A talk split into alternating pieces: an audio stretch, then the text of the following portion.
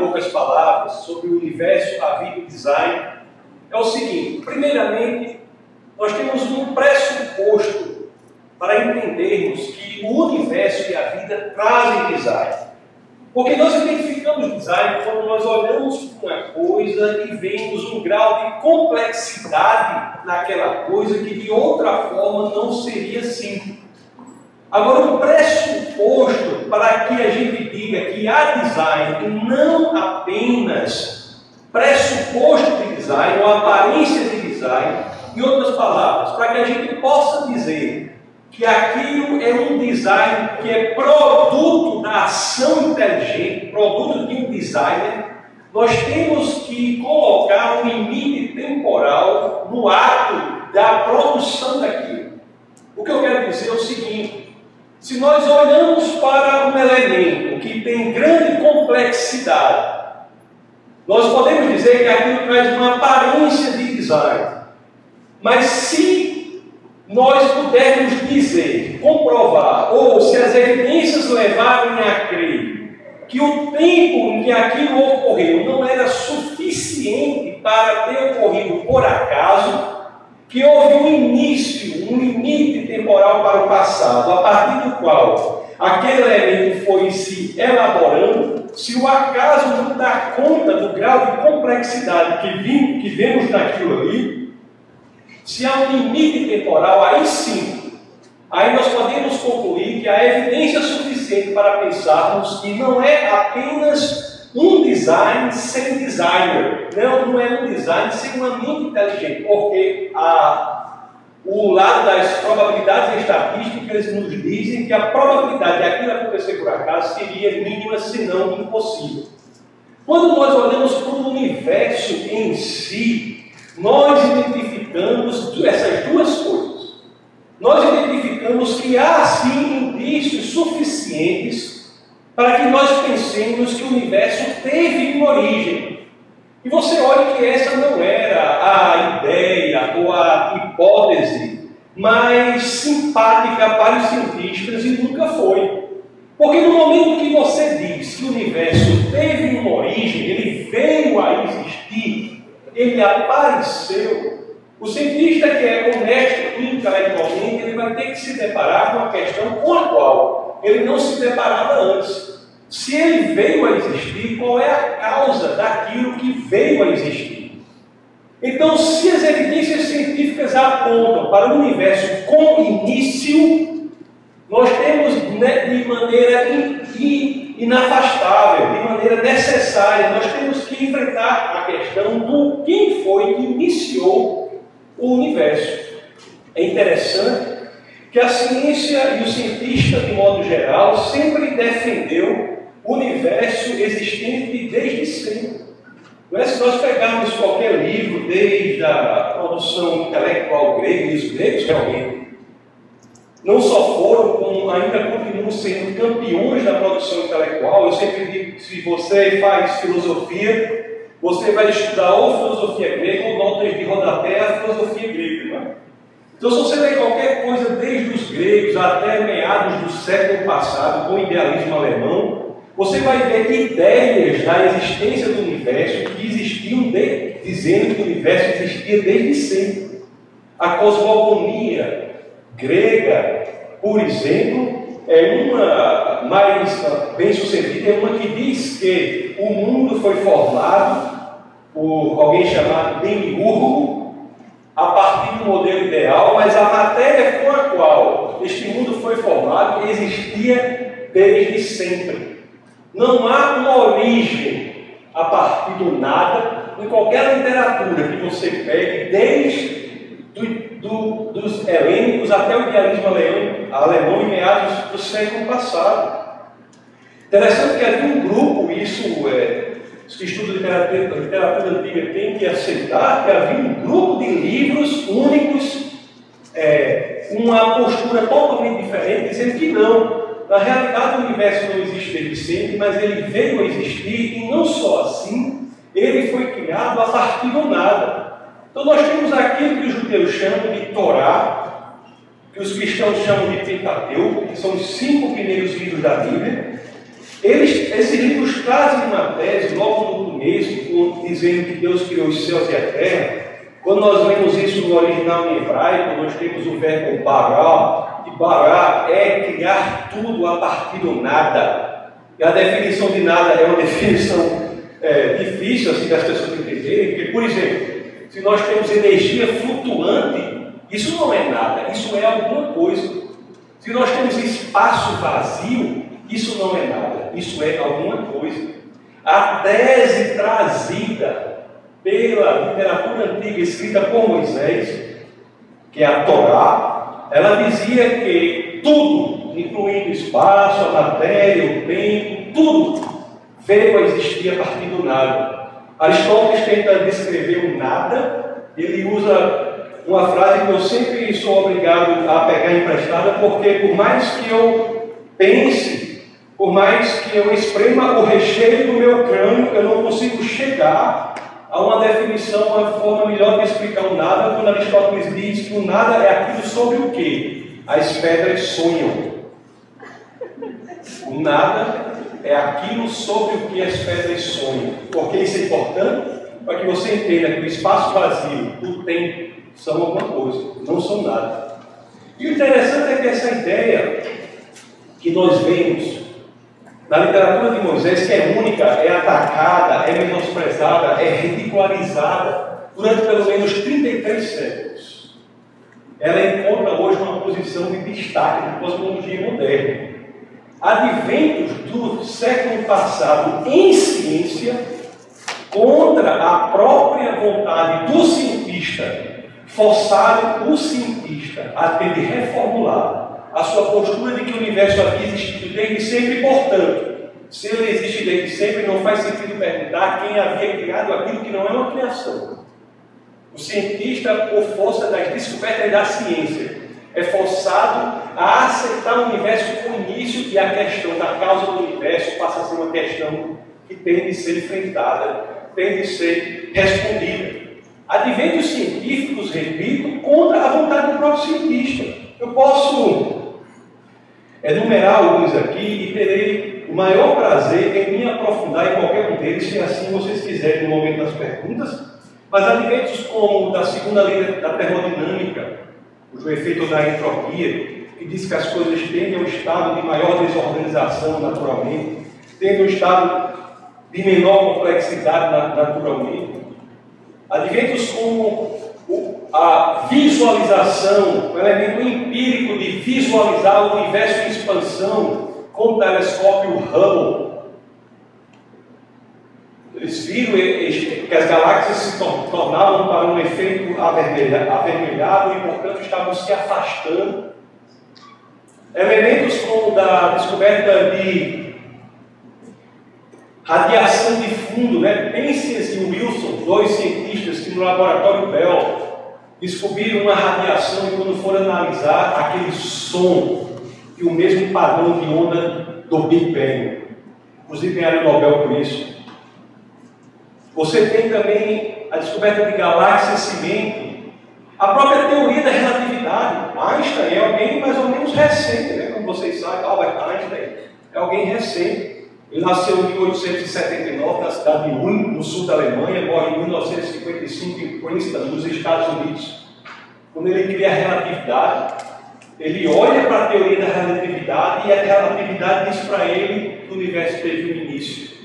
Aí ele diz: Eu não posso aceitar isso, porque se a teoria me diz que o universo teve um início, agora eu tenho que dizer quem iniciou aquilo. Ele vai e coloca uma constante da teoria da relatividade para que a teoria passe a dizer que o universo sempre existiu para o passado, nunca foi criado. Interessante como ele coloca essa constante. A matemática, a contraparte formal da relatividade, dá problemas simples, inclusive de divisão por zero. Ele é forçado pela própria matemática a retirar a constante da teoria, e a teoria passa a dar um modelo de universo como início. Até elementos assim simples que nós vemos como a existência de urânio radioativo, por exemplo, é um indicativo de que o universo teve um início. O urânio é um elemento químico belíssimo. Inclusive tem romances que são escritos só pela família do Urânio, né? porque o Urânio tem várias gerações, ele vai decaindo, decaindo, decaindo, até chegar ao chumbo. E, os urânio, e o urânio não é mais criado naturalmente hoje em dia. Então, se ainda vemos urânio na Terra, é porque os urânios não tiveram tempo suficiente para decaírem até o chumbo. Se o tempo fosse eterno para trás, todos já teriam decaído e nós não veríamos urânio. É um argumento simples para dizer que a criação houve um momento. Aqui argumentos filosóficos também, para aqueles que não gostam de ciências naturais, são mais dados à filosofia. O fato de existir hoje é um argumento importante. O fato de existir hoje é um argumento importante. Vocês sabem que não existe um conjunto infinito de elementos reais. Pode haver elementos imaginários, mas elementos reais. Não existe um conjunto infinito de elementos reais. E o número de dias é um elemento, os dias são elementos reais. Se os dias fossem infinitos para trás, nós nunca chegaríamos até hoje. O fato de hoje ser hoje, por si só, é um argumento filosófico importante para dizer que o tempo teve um início. Então a ciência contra o próprio direcionamento do cientista é forçado a aceitar que o universo teve um início e o que a teoria mais bem sucedida de origem do universo, hoje, o Big Bang. O que ela diz é exatamente o que quer dizer. O verbo bara, que está escrito no início da Torá, que quer dizer que tudo veio do nada, então eu digo tudo, agora falando uma linguagem ainda mais científica, eu quero dizer o espaço, a matéria, o tempo, as próprias leis da física vieram a existir em determinado momento do passado. Antes disso, nada existia, e eu uso antes aqui, pedindo licença para vocês, para utilizar uma terminologia poética, porque a rigor, a rigor. Antes do tempo eu não posso usar palavras como antes, durante ou depois, porque o tempo não existia. Mas quando não havia tempo, nada existia. O tempo, a matéria, o espaço, as próprias leis da natureza vieram existir ali. Então, isso é uma conclusão a que chega, não só os livros de Moisés, mas a própria ciência. E quando nós pensamos sobre isso, nós podemos concluir algumas coisas sobre a causa do universo. Se o tempo, a matéria e o espaço as próprias leis da física vieram existir só depois da, da, da origem do universo, nós podemos dizer que a causa que criou o tempo não pode ser o próprio tempo, porque tempo não havia. Então essa causa tem que ser atemporal. A causa que criou a matéria não pode ser material, porque matéria não havia, foi criada ali. Então essa causa é imaterial. A causa que criou o espaço não pode ser espacial, porque o espaço não havia, então essa causa é não espacial. A causa que criou o universo não pode ser uma causa natural, porque leis da natureza não havia. Então, que causa é essa que não é uma causa suscetível às leis da natureza? O único evento e elemento que conhecemos hoje, que me parece ser causal e não natural, são aqueles decisórios. Então me parece razoável dizer que essa causa não espacial, portanto infinita, imaterial, portanto espiritual, atemporal, portanto capaz de não se submeter ao passado, ao presente e ao futuro, também uma causa que não está submetida à natureza, à lei da natureza e, portanto, toma decisões. E se toma decisões, me parece que é razoável concluir ou razoável inferir que é uma causa pessoal. E quando nós olhamos que há uma causa com essas características e nós analisamos como o universo é estruturado, também ficamos impressionados. Porque há uma origem do universo e nós vemos aqui complexidade muito grande. Para que vocês tenham uma ideia, Há 122 características que são necessárias de serem milimetricamente sintonizadas para que a vida, conforme a conhecemos, exista. E vida hoje, se não com base em carbono, é totalmente descartada pela ciência. Antigamente se achava que vida com base em silício era possível. Hoje, a restrição é unicamente vida com base em carbono para que ela exista no planeta como a Terra. Há 122 características conhecidas. Isso é uma lista, não é exaustiva, é exemplificativa. É necessário que 122 características sejam preenchidas, é possível que, que descobramos descobramos mais ainda. Mas essas 122 características têm de ser preenchidas. Para você ter uma ideia, se a gravidade for alterada em uma parte em 10 elevado a 40, é um número muito pequeno, a vida não seria possível. Nível de oxigênio no ar é uma constante dessas, tem que ter um número específico, volta de 21% para que a vida exista. Qualquer alteração, a vida não é possível. Há um matemático que calculou a probabilidade da universo, universo ser como é e ter um planeta como a Terra para que a vida seja possível. Qual a probabilidade de isso acontecer por acaso? Que há design, que há complexidade, parece que é indubitável. Que houve uma origem, parece que é indubitável. Mas será que essa origem é suficiente para que isso aconteça? Você considerar isso, você vai ficar impressionado. Porque o cálculo a que se chega é o de quê? A probabilidade para que essas 122 características sejam satisfeitas por acaso, meus queridos, é de uma chance em 10 elevado a 138. Você vê que a pessoa daqui da, da área de matemática, vocês vão saber o quão pequeno é o número, uma chance em 10 elevado a 138. Para que você tenha uma ideia, com 1 em 10 elevado a 138, que é um número tão pequeno, eu vou só dizer para você a estimativa do número de átomos. Eu não vou dizer nem na UFPB, nem em João Pessoa, nem na Paraíba, nem no Brasil. Vou dizer a estimativa de átomos em todo o universo. A estimativa de átomos em todo o universo é 10 elevado a 70. O que dizer de uma chance em 10 elevado a 138, que é a probabilidade disso aqui existir por acaso? Existe um princípio na matemática chamado princípio de Borel. O princípio de Borel diz que uma chance em 10 elevado a 50 é impossível, é probabilidade zero. Isso é o princípio das probabilidades, da ciência das probabilidades, uma área da matemática importante, que diz que se lidamos com uma chance no universo de 10 a 50, essa probabilidade é zero, tende a zero, portanto é impossibilidade. Se nós dissermos, portanto, que uma chance em 10 elevado a 51 é 10 vezes impossível, uma chance em 10 elevado a 52 é 100 vezes impossível, 53 mil vezes impossível, 54 10 mil vezes, 55 100 mil vezes. O que dizer de uma chance em 10 elevado a 138?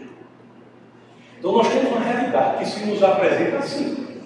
Um mundo de extrema complexidade, que não tem nem de perto tempo suficiente para ser por acaso, e do qual, a partir deste mundo, pelo que sabemos, não pelo que não sabemos, pelo que sabemos, podemos inferir que a causa dele é não espacial e material, atemporal, possivelmente pessoal e mais do que isso, com essa organização de complexidade tão profunda encontrada, nós podemos atribuir a essa causa também a característica de ser extremamente inteligente.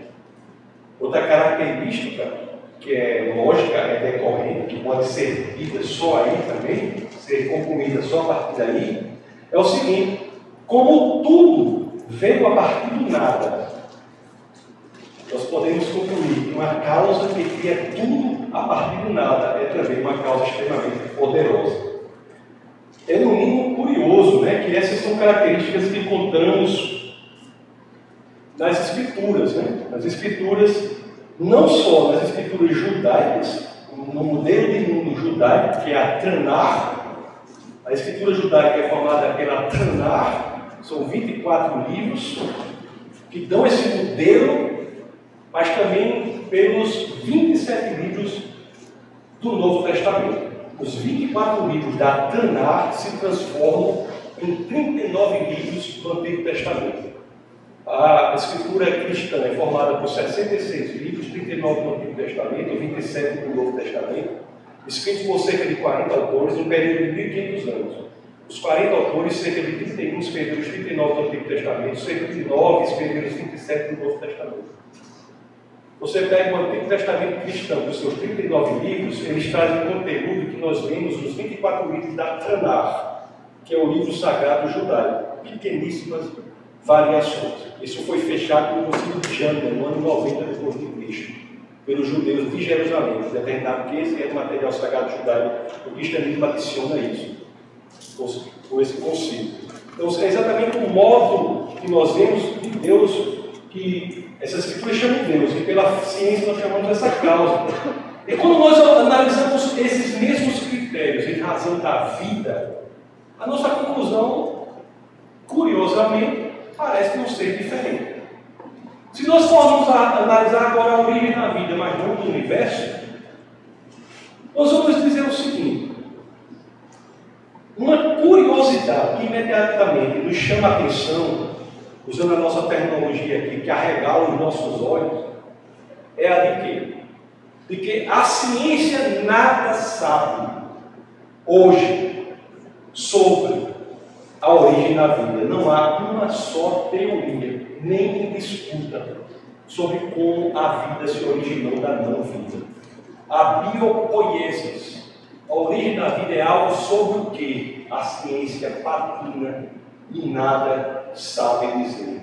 É tanto que no meu diálogo, no meu bate-papo com alguns defensores da evolução, primeira coisa que eles me dizem é o seguinte: a evolução não, não trata da origem da vida, a evolução trata de como a vida se desenvolve a partir da vida já existente. Alguns mais afoitos tentam descobrir a origem da vida e dizer assim: Licurgo, você não sabe não? Eu digo: o quê? Você não sabe como a vida, a vida veio para a Terra? Eu digo: como foi que ela veio para a Terra? Veio pelo um meteoro de outro planeta. Aí eu sou obrigado a dizer, meu querido, é que nesse caso você não solucionou o problema da origem da vida, mas você mudou de planeta o problema da origem da vida. Você tem que explicar como foi que a vida se originou nesse planeta e onde o meteoro veio. Não questão isso. Então são soluções, às vezes, filosoficamente frágeis, né? que tentam justificar um problema sobre o qual a ciência nada sabe. Aliás, se você pegar o melhor laboratório de saúde biologia da Terra, genética da Terra. Com a melhor equipe, você pega um animal como a ameba, que é um organismo unicelular. Você coloca dentro do ensaio, ensaio furiamente, com tudo que é necessário para a vida da vida. Está no tubo ensaio, peça para essa equipe reconstituir e a ameba voltar a ser viva. Ela nem de perto consegue fazer isso. E creio que nunca conseguirá. Mas se, por acaso, no futuro, com o desenvolvimento da ciência, algo super laboratório, uma super equipe de cientistas conseguir criar algum elemento de vida a partir da não vida, elas jamais estarão provando com isso que a vida veio do acaso, mas sim que somente muita inteligência e estudo por trás é capaz de produzir algo que seja vida a partir da não vida, porque não, não vai acontecer. Mas se vier a acontecer, é prova de que a vida não veio por acaso. Jamais prova que ela veio para ela não veio, ela veio por acaso. A, a ideia é de que se um laboratório, super laboratório, vier a criar vida a partir da vida, está provando que só uma inteligência é capaz de fazer isso. Aí você diz, ninguém sabe a origem da vida, né? É um elemento de fato impressionante. Mas se nós olharmos assim a complexidade da vida, será que a vida de fato é complexa?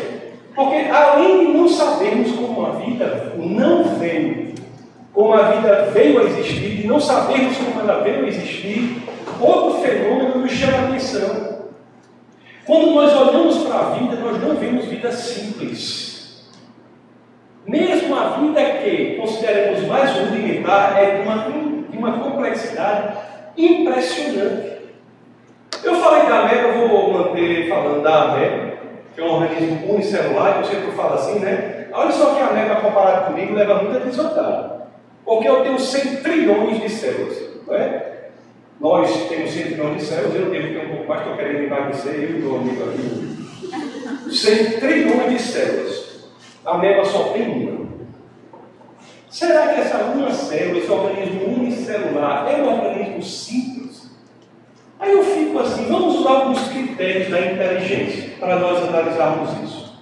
Eu não vou nem tratar assim, se vocês quiserem, a gente pode tratar de organismos, de elementos mais complexos da ameba, ou da célula de modo geral. Eu não vou nem tratar do RNA, elementos replicadores que ninguém sabe como passam a existir daquela forma, ou não vou nem tratar da questão das proteínas, como as proteínas nada mais são, meus queridos, como alguns áreas, a maioria de saúde que eu sei, você sabe que proteínas são como ferramentas, uma caixa de ferramentas. Elas têm formas específicas para a função que vão desempenhar. Como é que nós sabemos que os aminoácidos se reúnem por acaso, para formar aquelas formas específicas daquelas ferramentas. Não estou falando nada disso. Vou falar sobre um pequeno elemento desse organismo unicelular da ameba, que é o DNA. O DNA. Antes de entrar aí, eu vou estabelecer um critério. E aqui eu peço a vocês honestidade intelectual ao me responder isso. Me responder isso. Se você estiver andando, por exemplo, em uma. Como alguém já escreveu. Se você estiver andando em uma floresta, num mato aqui, da UFPB, no mato da UFPB, tem muito mato, tem lá no UFPB, tem ali. Tem muito mato. Você está andando lá no mato da UFPB, você chega lá e você olha para o chão, você vê um negócio brilhando. Quando você vê, é um Rolex. Automaticamente, você diz o quê? Você atribui que aquilo foi produto de uma inteligência ou foi fruto do acaso? Você diz, ah, olha só, a erosão aqui no FPB está impressionante. Você diz isso? Não. Você não diz isso. Olha que eu fiz um pedido parecido. Na realidade, eu olho do meu coração, né? Para que nós tivéssemos honestidade intelectual nesse bate-papo. Né? Quando você vê o Rolex, você diz, ele é fruto de uma mente inteligente, ou usando o princípio de que por trás de um relógio sempre há um relojoeiro. Isso acontece de outras formas também. Toda vez que você vê alguma complexidade, você automaticamente atribui como causa daquela complexidade uma mente inteligente. Nessa praia maravilhosa aqui de João Pessoa, né? essas praias de João Pessoa, a praia do Poço, tem essa do Poço? Você está andando na Praia do Poço. Aí você olha para a areia da Praia do Poço, aí você vê assim: Francisco Coração Jurema. Você diz o quê? Os caranguejos estão que estão? Você não diz isso. Você olhando aquelas três palavras, sendo no coração, você diz, você diz o quê? De forma espontânea, né? Você vai dizer, um casal apaixonado passou por aqui, né? E quem deve ter escrito aqui possivelmente foi Jurema, não foi Francisco, né? Você que faz essa conclusão. Um casal apaixonado passou pela areia. Ou seja, três palavras sendo uma capenga, que não usa nem dos elementos vernaculares, é apenas um coração para representar uma. Três palavras capengas são suficientes para que você, de maneira indubitável, atribua aquilo que você vê, uma mente inteligente por trás. Vamos analisar, utilizar esse critério, que não é só utilizado no nosso senso comum, não, viu, meus queridos? Isso é um critério utilizado na ficção, na ciência, Sempre por tais de informação articulada, nós atribuímos, provamos inteligência. O programa 7 busca por é, inteligência extraterrestre. Busca por inteligência extraterrestre. Search 7 é Extraterrestrial Intelligence busca por inteligência extraterrestre. O programa bilionário da NASA é mantido com as antenas apontadas para o espaço, para buscar apenas uma sequência articulada de informação para que a NASA possa dizer que há evidência de vida extraterrestre. Na ficção, isso acontece também normalmente, não é? Você sabe aquele filme Contact, Contato de Jodie Foster? Que ela busca inteligência, inteligência no espaço e apenas uma sequência de números primos é suficiente para ela dizer que é inteligência. Ou seja, no nosso dia a dia, na ficção, na ciência, esse é o critério. Então, usando da mesma honestidade intelectual que eu pedi para vocês utilizarem comigo, quando nós vamos analisar a informação no DNA da ameba, nós vamos ver se a informação do DNA da, da ameba chega pelo menos ao grau de complexidade que nós vimos em Francisco Ama Jurema, é? se for do nome já é adultério. Eu falei, foi Jurema? Francisco Ama Jurema.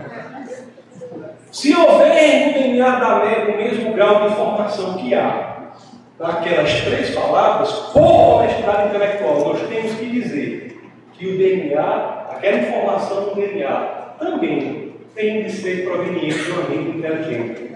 O DNA, para quem não sabe, é um alfabeto. Um alfabeto de quatro letras. AD, adenina, adenina, citosina e guanina. Um alfabeto de quatro letras. Se há no DNA da ameba informação, pelo menos no grau de complexidade do que vimos naquelas três palavras sobre a areia da praia, nós temos que, por honestidade intelectual, e concluirmos a mesma coisa que concluímos para as palavras da praia. Pois que vocês sabem que a informação no DNA da ameba é equivalente à informação que nós obtemos em mil volumes da Enciclopédia Britânica. Diante das evidências, meus, meus queridos, como é que nós vamos nos comportar diante das evidências? Se por trás de três palavras, Francisca, Francisco ama Jurema, ninguém aqui nem titubeou em pensar que aquilo era fruto do acaso, como vamos de maneira honesta, nos comportar agora, diante de uma informação equivalente a mil volumes da enciclopédia britânica, que está no DNA, apenas uma das partes da América. Estou nem falando no ser humano, né? Estou nem falando no ser humano. O DNA de células humanas traz informação equivalente a 5 milhões de páginas de informação. Isso dá uma biblioteca considerável? É quase o tamanho da biblioteca do laboratório aqui do professor Guilherme lá do UFR. 5 milhões de páginas de informação são 25 mil livros de 200 páginas. Não é? Estou nem falando disso. Portanto, meus queridos, o tempo que me resta aqui parece que foi suficiente para pelo menos indicar que, se nós formos honestos intelectualmente, não só temos que, com base na análise criteriosa e imparcial, sendo levado para onde as evidências apontam, nós temos que dizer que esta causa de tudo que existe é uma causa não espacial, portanto infinita, imaterial, portanto espiritual, atemporal, portanto capaz de conhecer o futuro, e mesmo assim nós temos livre-arbítrio extremamente inteligente, extremamente poderosa.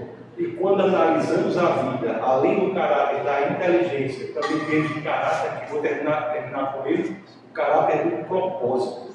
Porque outra coisa curiosa que nós vemos nessa informação que lemos no DNA das células é que elas não são somente informações complexas, a ponto e temos que apontar para uma inteligência por trás delas. Mas quando as lemos, elas trazem propósito. Quando olhamos para uma semente, nós podemos ver, usando a terminologia da história, uma semente em ato, mas também podemos ver uma floresta em potência. Quando nós vemos um, um cachorrinho pequenininho, existe um propósito de se tornar um cachorro grande.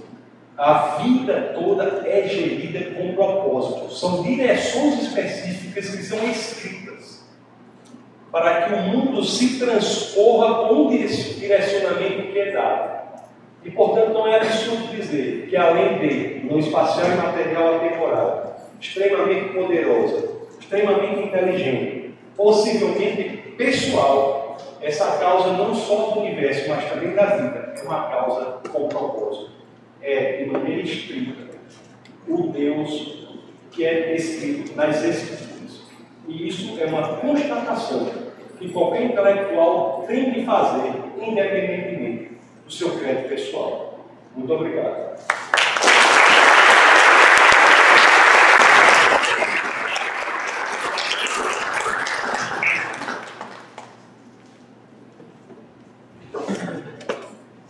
Oi, oi.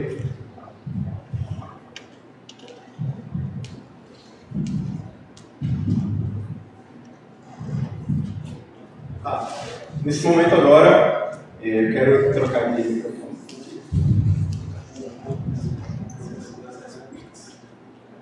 Se você tem alguma pergunta, você levanta sua mão aí. Teremos um bom tempo para perguntas e respostas agora. E aí eu vou até você com o microfone para você fazer sua pergunta, um comentário, assim. Mais uma vez, obrigado, professor. Palestra é muito construtiva. Eu agradeço pela oportunidade. Sim? E? Aqui. É, boa noite, meu nome é sou estudante de, Fórmula e TV.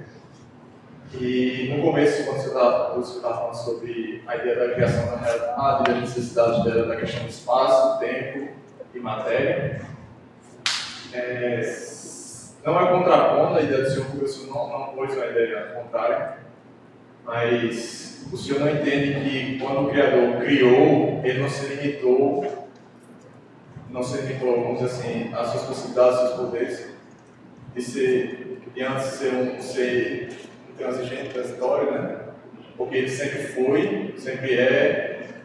A ideia é essa. E quando ele criou, ele se limitou. Vamos dizer assim, ficticiamente ele limitou seus poderes, vamos dizer assim. Porque ele criou uma realidade que tem matéria, que tem espaço, que tem tempo. É, o, nosso, o nosso tempo é o que é mais, é o que é mais crítico, né? Que determina mais é o nosso tempo, né? Que determina a nossa realidade. Se ele se limitou quando ele criou isso, os poderes que ele poderia ter, eu tenho, se ele está quando ele criou. Pelo que eu falei aqui, não houve nenhuma limitação da causa criadora do universo, porque uma outra tese, que é o primeiro verso da Torá traz, é a distinção também entre criador e criação. Essa tese não é uma tese nem de perto que a teologia chama de panteísta, em que a criação se confunde com o Criador. Não. A criação é independente do Criador. Bará, você tem um sujeito, tem um verbo e tem o objeto criado. Na primeira frase em hebraico, Deus criou os céus e a terra. Céus e a terra, forma em hebraico, dizer tudo que existe. Então, tudo que existe não é Deus. Não há limitação no Criador a criar algo fora dele. Agora, é verdade. Se você me faz uma pergunta teológica, tempos depois, teológica, eu não estou falando de ciência, de acordo com as Escrituras, há sim uma limitação do Criador voluntária quando ele resolve ingressar na dimensão espacial, temporal, material e nascer como homem a segunda pessoa da Trindade, que de acordo com João capítulo 1, verso 1, combinado com João capítulo 1, verso 14, é o Logos, que é uma palavra extremamente estudada pelos filósofos, a razão, a essência, o fundamento de tudo que existe. O Logos ele resolve ingressar nesta dimensão e aí sim se limita. O que é que as Escrituras dizem? Se limita por quê? Se limita por amor, por sua criação. Então isso é outra coisa. Entendeu? Mas no ato da criação não há qualquer limitação, a não ser que haja um. Nas escrituras não há qualquer limitação no ato da criação, só numa visão divina panteísta, em que a criação se confunde com o Criador. No caso das escrituras, nem mesmo da ciência, não há nenhuma relação de limitação da causa de tudo que existe com tudo que existe que é criado. Quando você diz assim, tem gente que diz assim, Deus não existe, Deus é. Eu tenho a impressão que a pessoa quer dizer assim, Deus não veio a existir, ele sempre foi, sempre existiu. Aliás, é por isso que a gente não pode perguntar sobre a causa da existência de Deus.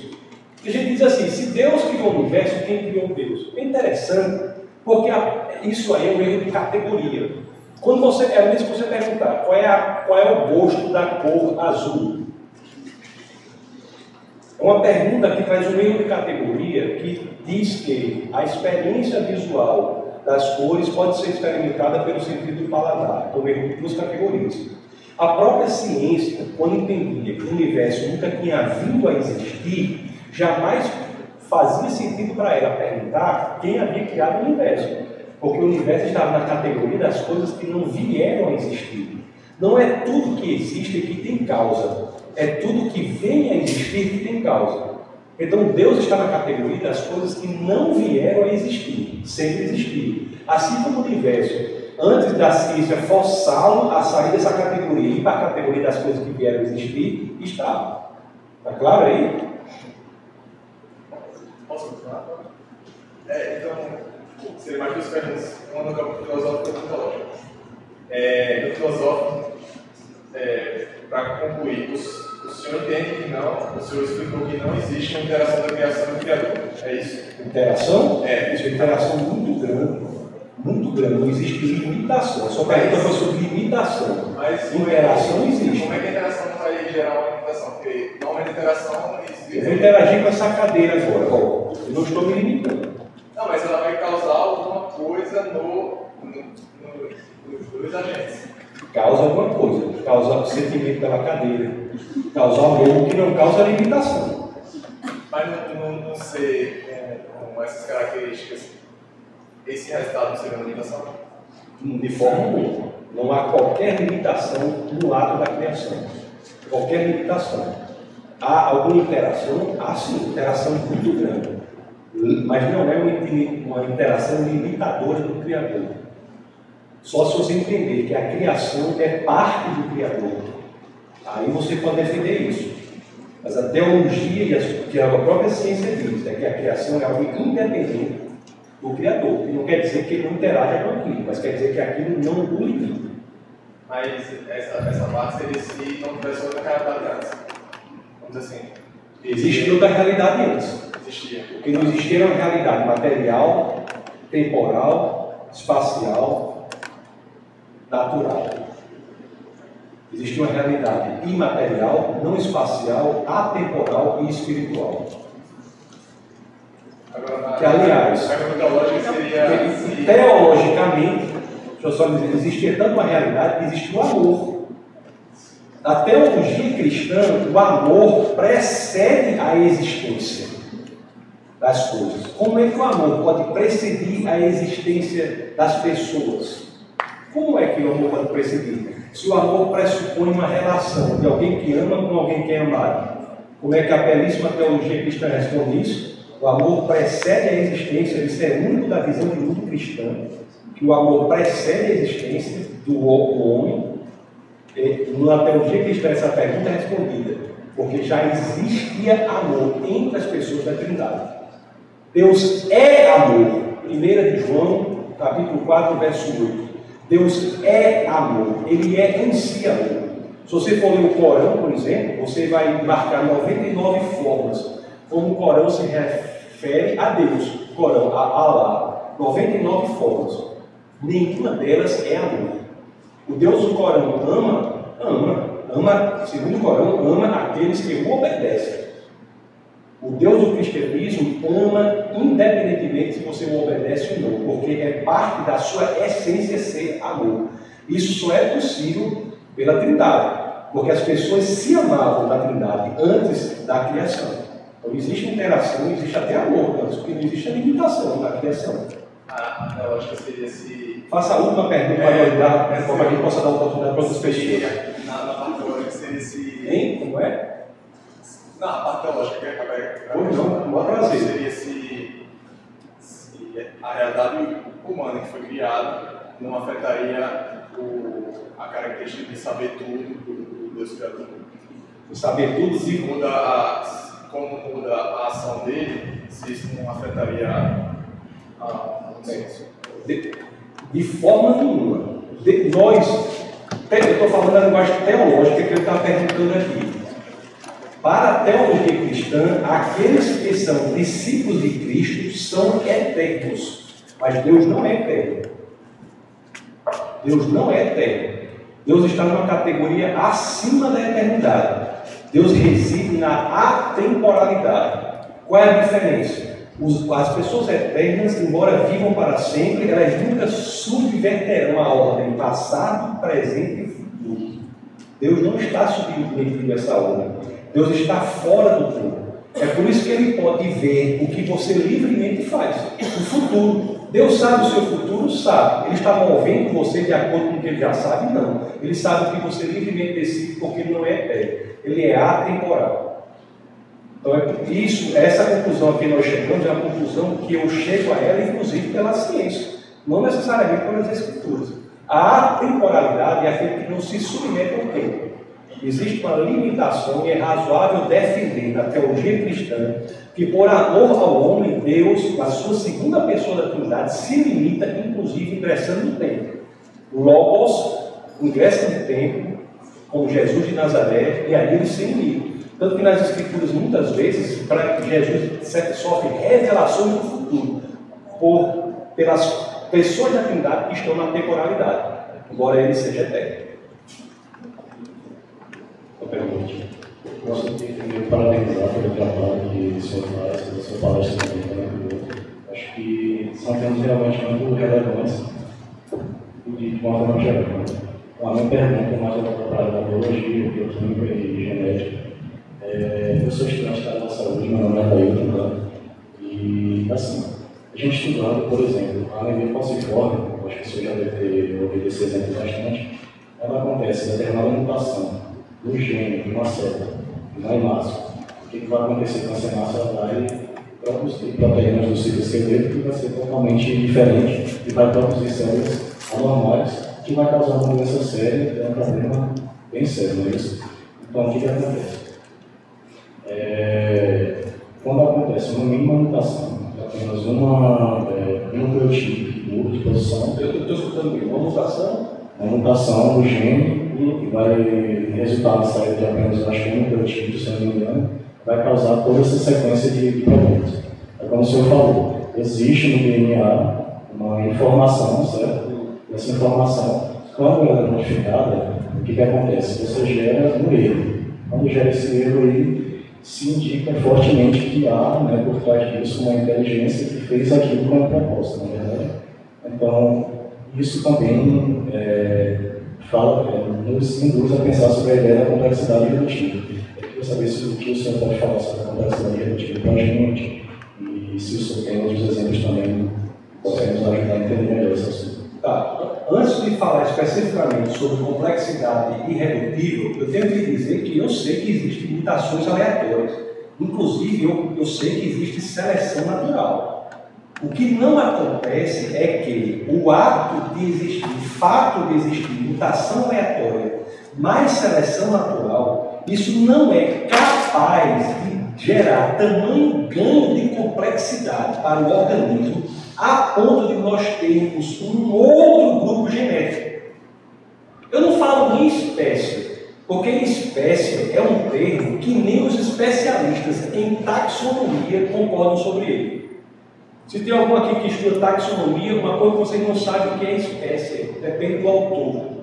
Em hebraico, nós temos a palavra mim, como diz Deus criou os animais segundo os seus tipos, ou segundo as suas espécies, quando nós lemos em hebraico, nós lemos nim. São grupos genéticos que sofrem dentro desses grupos genéticos, assim, evolução, mas não a ponto de gerar tamanho ganho de complexidade para que nós tenhamos um salto desse grupo genético para outro grupo genético.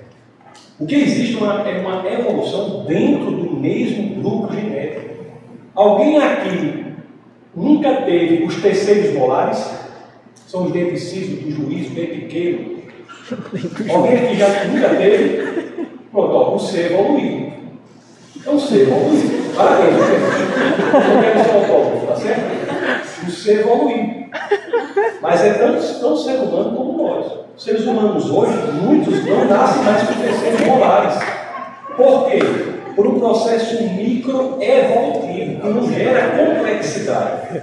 O erro está em dizer, na evolução, que esse processo que existe, que é real, que não há laboratório de antibiótico sem trabalhar com ele, esse processo é um processo que, embora exista, não tem o condão, a habilidade de gerar grande complexidade a ponto de nós termos organismos fora desse grupo genético. Eu chamo o grupo genético querendo traduzir a palavra mim em hebraico, porque se eu for dizer espécie, você sabe que eu estou falando de maneira plástica. Há inúmeras dificuldades para nós sabermos, para nós determinarmos que esse processo não gera grande complexidade. Uma delas é a complexidade irredutível. Antes de chegar nela mais uma vez, vou citar mais algumas outras. Por exemplo, a ideia de uma evolução a ponto de gerar organismos tão mais complexos com o tempo é uma ideia que fere de morte uma das leis mais importantes da natureza, que é a segunda lei da termodinâmica, que é a lei que diz que, naturalmente, as coisas tendem a um estado de maior desorganização. Me diga uma coisa: se você, no seu quarto, não arrumar durante três dias, o que, é que acontece com ele? Fica todo bagunçado. Por quê? Isso é inferência da segunda lei da termodinâmica. Guilherme acaba de dizer comigo com você, gente, não fique vergonhado com O grande gênio do design aqui, professor Santa Rosa. Olha só a figura inteira aqui. Por que, que a gente tem essa forma esférica? Por quê? Por que, que nós temos essa forma esférica? Por quê? Porque a esfera é o, é o, é o objeto tridimensional de menor superfície com maior volume, portanto, de menor complexidade. A culpa não é mais daquele peixe que comeu em Fortaleza naquele congresso, não. É da termodinâmica, da segunda lei da termodinâmica. A culpa é da entropia. Então, isso é uma dificuldade quanto a essa ideia de que o organismo evolui. E tem muitos outros. A complexidade irredutível é apenas mais um deles. O que é complexidade irredutível? Olha, porque eu estou vendo aqui pela casa de vocês, só tem gente chique aqui. Então vocês não vão conhecer uma coisa que é muito comum lá em nós. Eu sou lá de nós, do Cariri. Lá em nós tem uma ratoeira. Vocês já viram ratoeira? Aquela ratoeirazinha tradicional, não é aquelas high-tech, não. Ratoeira tem cinco partes. Esse exemplo está no livro de Big. Bacon Big. A ratoeira tem cinco partes. Tem a tábua, o martelo, o gancho. São cinco partes na ratoeira para que ela funcione. Se você tirar uma dessas partes da ratoeira, ela funciona? Não. não. Qualquer uma das partes que você tirar, ela não funciona. A ratoeira é um sistema irredutivelmente complexo. Se você diminuir a complexidade, reduzir a complexidade da ratoeira, ela se torna imprestável. O problema é que estão descobrindo que os seres vivos também são assim. É por isso que o número de órgãos vestigiais tem diminuído radicalmente. Hoje em dia, no, no ápice do estudo, ninguém defende mais órgãos vestigiais. Todos têm funções importantes, inclusive o cóccix, o apêndice. O exemplo claro disso é um animal muito bonito, eu acho belíssimo. Chama flagelo bacteriano. Conhece? Conhece? Só conhece o flagelo bacteriano. Também, também que tem estimação também, não? Tem mas conhece, mas conhece. O flagelo bacteriano, ele tem 50 partes. Se você tirar uma das partes do flagelo bacteriano, ele não funciona. É um órgão, ele é um organismo irredutivelmente complexo. Então, a complexidade irredutível é uma prova contra a ideia da macroevolução, que a evolução a poder ganhar novos organismo passar por novos grupos genéticos. Só para terminar essa resposta, o argumento mais forte hoje, que eu, que eu todos os outros são muito fortes, mas um que é radical contra essa ideia da macroevolução é escrita por um, ele nem é cristão, aliás, nem é teísta, é até ateu, um advogado da New York University, que é Thomas Nagel. Thomas Nagel. Ele escreve um livro chamado Mind and Cosmos, Mente e Cosmos, né? Nesse livro ele diz uma coisa fantástica, ele diz assim, olha, nem que eu aceite tudo que os evolucionistas querem, tudo que eles quiserem eu aceito. 14,7 bilhões de anos para o universo, sei lá, 6,5 para a Terra, tudo que eles quiserem, mutação aleatória, seleção natural, tudo eu aceito. se eu coloco isso no algoritmo, algoritmo, se eu coloco isso no algoritmo, no final, a conclusão nem de perto, nem de perto, é a quantidade de diversidade que nós vemos na vida. A evolução não responde o fenômeno da diversidade na vida. Quando nós estudei na Inglaterra, tinha um colega lá que era biólogo e dizia, rapaz, eu amo o Brasil. Eu dizia, e aí, por quê? Porque em uma árvore da floresta amazônica encontro maior diversidade de vida do que uma floresta toda aqui. A quantidade de diversidade de vida que existe não é explicada pela evolução e, portanto, é uma hipótese contra a qual há uma evidência muito forte, mesmo que nós aceitemos tudo que ela propõe, mesmo, mesmo que não seja falso, mesmo que você aceita no espírito. Então, esse é um argumento muito forte contra a evolução. Próxima pergunta.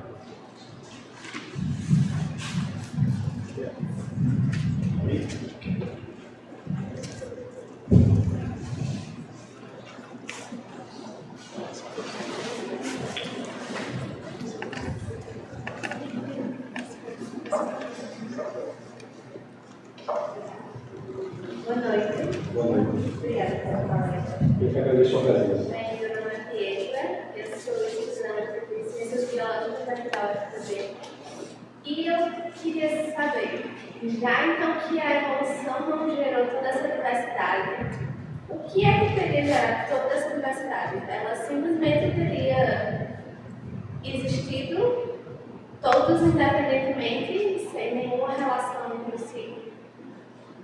É verdade, houve criação independente de vários troncos. Por exemplo, não é que a causa criou o Pincher, o Doberman, o pastor alemão, não, casou, criou um casal de cães.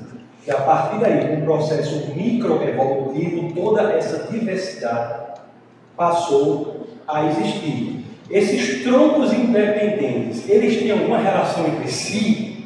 Tem sim. A relação, por exemplo, entre o DNA de um chimpanzé e um humano é uma equivalência de 96%. Mas você sabia que do DNA do humano e do rato nós temos uma equivalência de 90%? Você sabia que o homem é equivalente no que diz respeito ao DNA em 50% quando comparado com a banana? Sabia? Isso, é, isso é um fato. O que se diz sobre esse fato pode variar. Nós temos vários troncos que há semelhança. Olha, pequena Pietra, né? Olha, Pietra, eu dou aula no departamento de artes. Departamento de artes. Quando nós pegamos quadros, pinturas separadas e queremos ver se essas pinturas são do mesmo pintor, nós tentamos identificar elementos de similitude entre esses quadros. Ângulo da pincelada, composição da tinta, escolha de cores. Da mesma forma, na visão de mundo cristã é esperado que haja similitude entre a criação, simplesmente como uma consequência que, do fato de que, embora tenhamos sido criados independentemente, a banana, o chimpanzé e o ser humano, todos somos produtos do mesmo Criador. Similitude genética existe, é um fato. Mas isso, a explicação de que isso ocorre porque provém do mesmo ancestral é falsa, por vários argumentos que eu falei quando eu falei da evolução. Isso é mais prova de que a criação independente desses troncos são frutos da mesma causa inteligente, que nós cristãos chamamos Deus.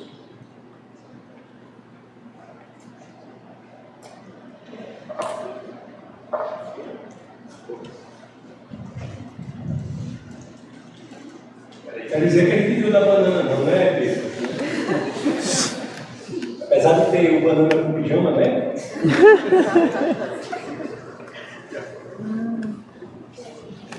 Boa noite, meu nome é Estevam, sou do curso de Fono.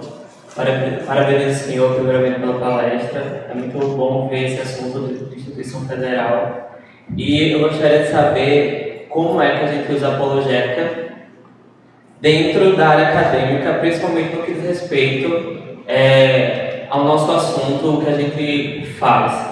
Porque às vezes me parece muito distante a questão de apologética, flandologia, laringe de Deus, o que é que eu faço misturando isso tudo? Então, qual é o conselho que o senhor dá, independente da área, e como a gente pode defender a nossa fé, a nossa crença, falar um pouco do cristianismo, e usando o nosso curso que a gente faz dentro da academia? Uma, uma coisa que deve, você deve levar em consideração, pela sua pergunta, pressupõe que você é cristão, não é isso? Uma coisa que deve levar em consideração na sua caminhada é que a busca que você faz no cristianismo é exatamente a busca que você faz na ciência. Eu falei que no Evangelho de São João, capítulo 1, verso 1, combinado com o capítulo 1, verso 14, você tem a descrição de Jesus como Logos. Mas uma outra descrição muito importante que está no capítulo 14 do Evangelho de São João, no verso 6, quando Jesus diz, o Logos diz de si mesmo, eu sou o caminho, a verdade e a vida. Eu sou o caminho, brothers, a verdade, a létea e a vida zoe. A létea e logos são as duas palavras mais importantes estudadas pela filosofia. Então, a busca, em última instância, por Jesus de Nazaré é a busca pela aletheia, pela verdade. E a verdade pode ser descoberta não só pelo escrutínio do cristianismo por meio das Escrituras, pela investigação das Escrituras, mas também pelos mais diversos ramos do saber. A universidade deve ter por fim a busca da verdade. A universidade, cujo nome já pressupõe a busca da unidade na diversidade. Chesterton já dizia que não vale a pena a, a, ideia de você ter a mente aberta é a mesma ideia de você ter a boca aberta. Você deve fechar sobre algo que vale a pena. É a busca pela verdade e a universidade nasce com esse princípio. Eu notei que na sua colocação aí, pode ser que eu esteja enganado, mas é algo muito comum existe uma ideia de que há uma separação totalmente entre a busca da verdade em Jesus Cristo e a busca da verdade na universidade, como historicamente isso é falso. Os maiores cientistas do mundo, em sua maioria, não só eram teístas, mas eram também cristãos. O maior cientista que já viveu, já pisou sobre a Terra foi Isaac Newton. Foi? 200 anos depois de Newton, você não vê nada feito em matemática. Por quê? Porque ele já tinha feito tudo. Ele desenvolve a física até um determinado patamar, que a contraparte da matemática não dava mais resposta, ele para a física para desenvolver a matemática. Quantos de vocês já ouviram falar que esse gênio impressionante do pensamento escreveu mais sobre a Bíblia do que sobre física? Quantos? Qual é a incompatibilidade da universidade com o cristianismo? Se as maiores e melhores universidades do mundo foram criadas como escolas cristãs. Isso é história. Harvard, Princeton, Yale, Cambridge, Oxford foram todas criadas como escolas cristãs, à exceção do MIT, que foi criada como uma escola secular.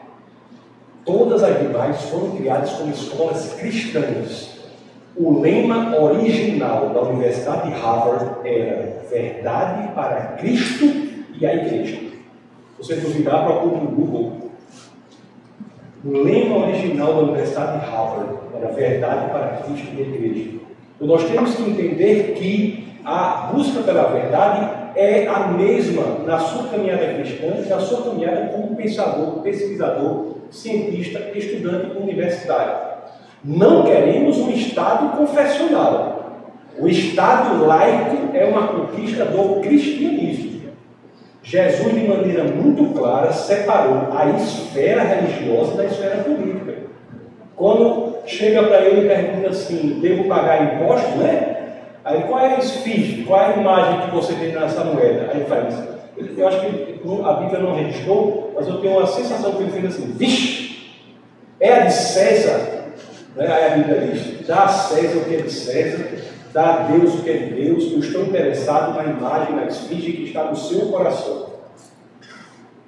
A separação, o Estado laico é algo que o cristianismo luta por ele.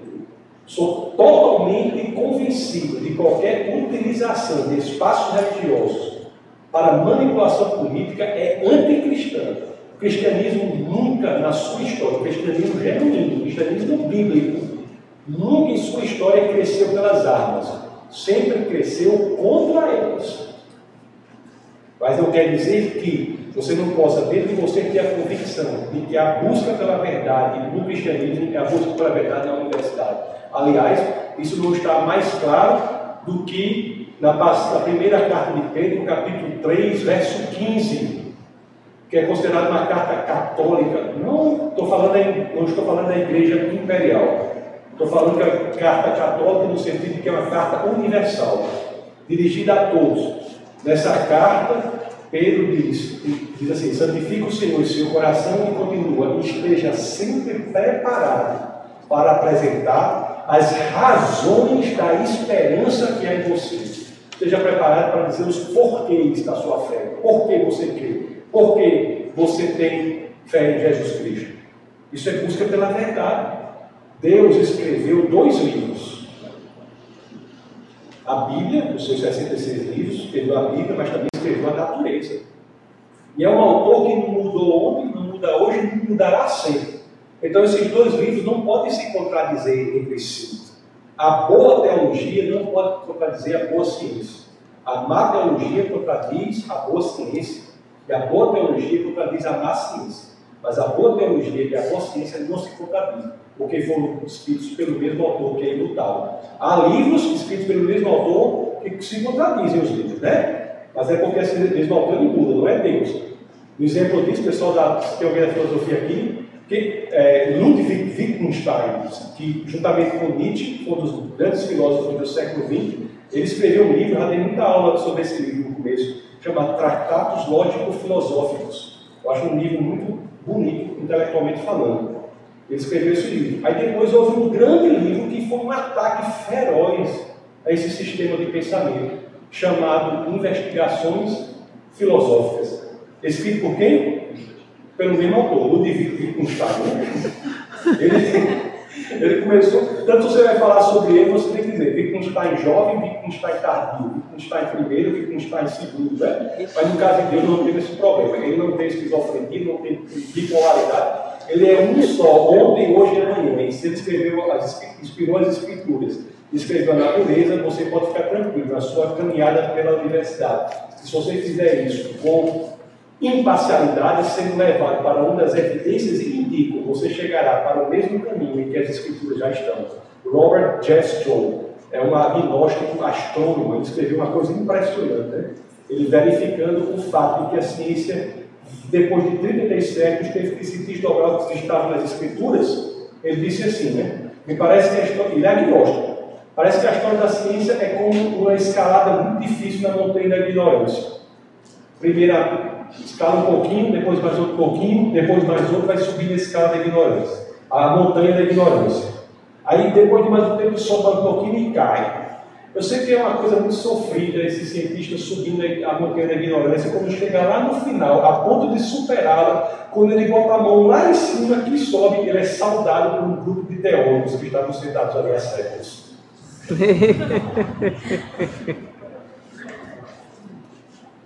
É, boa noite, professor. Muito obrigado por esse tempo com a gente, compartilhando esse conhecimento tão precioso. E meu nome é Daniel, eu sou do curso de Biotecnologia. E assim, a minha pergunta é envolvendo assim, o início do universo de Deus.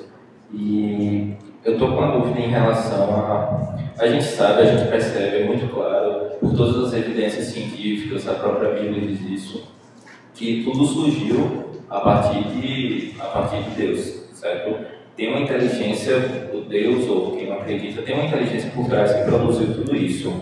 A questão é, a gente vê muitos problemas e muitas dificuldades hoje no mundo, é, a gente vê muita... É, é, muito, é como se fosse um erro.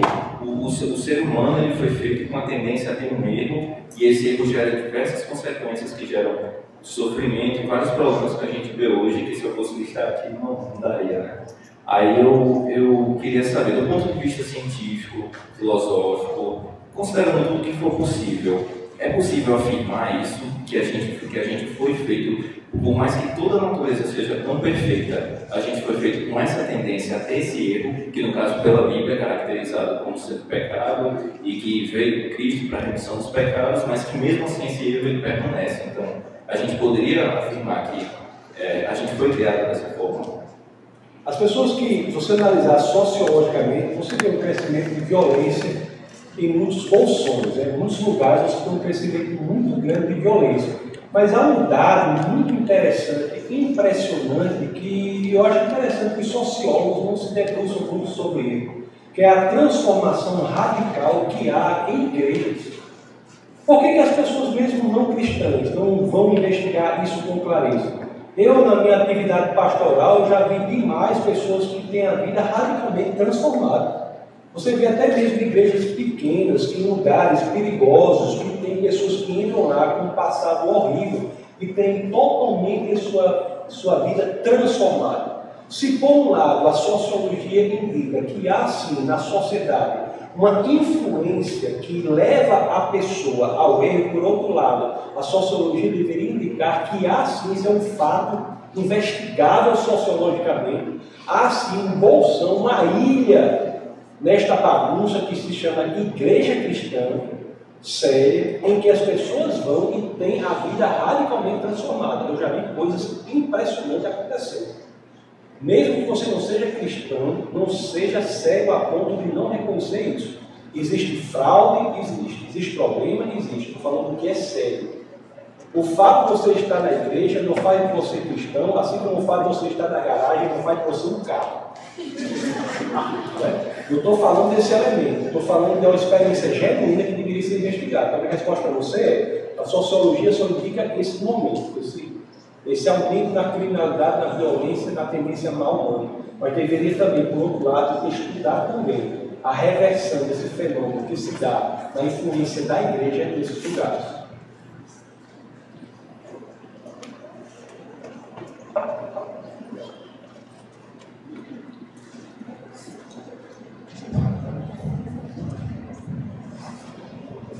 É, boa noite. A pergunta que eu tenho, na verdade, é mais uma curiosidade. A gente está aqui falando sobre a apologia cristã, mas eu queria saber, que talvez seja a curiosidade de outras pessoas, se, se existem outros tipos de apologética, por exemplo, apologética hinduísta, budista, porque uma pergunta que fazem muito para a gente, para nós como cristãos, é por que o Deus cristão na hora de se explicar a ciência e o surgimento das coisas? Olha, essa, essas características da causa que eu falei, né? No espacial e material temporal, extremamente poderosa, pessoal, extremamente inteligente e com propósito, é, uma, é verdade que isso pode, de certa maneira, corresponder não apenas ao Deus cristão, mas também ao Deus do judaísmo e também ao Deus do Islã. Isso é verdade. Agora, isso daí já elimina todas as religiões não monoteístas. Você veja bem, se, uma, se essa causa é infinita, ela não pode ser duas. O que distingue uma coisa da outra é a finitude de uma que não se encontra na outra. Uma cadeira, muito parecida com outra, é distinta porque uma ocupa um espaço que a outra não ocupa. Dois elementos infinitos são indistinguíveis, são um só. Então, só pela inteligência nós chegamos às religiões unicamente monoteístas. Então, você já abandona aí panteísmo, budismo, que em sua origem é ateísta, você abandona o budismo, abandona o panteísmo, abandona religiões politeístas de modo geral. Agora, por que o cristianismo? Uma das coisas que mais me impressionou na minha conversão foi que quando eu fui analisar os sistemas de pensamento, eu vi nas escrituras cristãs uma passagem que é uma passagem que eu fiquei boquiaberto, impressionante. É um ato de coragem quase que inigualável. Na primeira carta aos Coríntios, capítulo 15, verso 14, São Paulo diz o seguinte: Se Cristo não ressuscitou, é vã a nossa fé. Se Cristo não ressuscitou, é vã a nossa pregação. Se Cristo não ressuscitou, todo o sistema de cristianismo não vale nada. Ele, de maneira única, está colocando a visão de mundo do cristianismo num elemento cujo fundamento é um fato investigável, suscetível à investigação. O fundamento das religiões é um encontro com o anjo. É uma revelação pessoal. Pode até ser verdadeiro, mas eu não tenho como investigar. O interessante é que o cristianismo tem um fato público, a ressurreição física de um homem, como fundamento de sua veracidade. Paulo, em primeira carta aos Coríntios 15, 14, coloca isso de maneira clara. E é você, portanto, só investigar esse fato.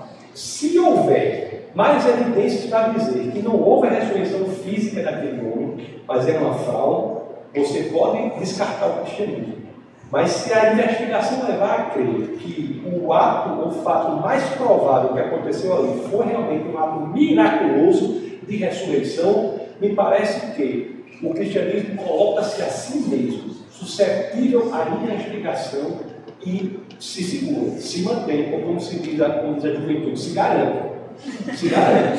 Porque se você analisar a tese judaica, por exemplo, que inclusive está na Bíblia, que diz que os discípulos subtraíram, subtraíram o corpo de Cristo e disseram que ele havia ressuscitado. Essa tese claramente não prospera. Ora, você imagina um partido político, um partido político neo-cristão, é recém-cristão, dos discípulos de Cristo, reunidos, aí tem uma ideia. Tem uma ideia, diga, vamos subtrair o corpo de Cristo e vamos dizer que ele ressuscitou. Aí o outro diz, maravilha, o que a gente vai ganhar com isso? Aí ele diz, já sei, perseguição, tortura e morte. Aí todo mundo, bora, bora, bora, bora. Nunca ninguém se deixou matar por algo que sabia que era mentira. A tese judaica é que os discípulos de Cristo sabiam que ele não havia ressuscitado, haviam, é, diziam essa mentira para defender uma tese que os mataria. Isso nunca ocorreu, nunca ocorreu na história da humanidade. Pessoas podem morrer por uma mentira pensando que é verdade.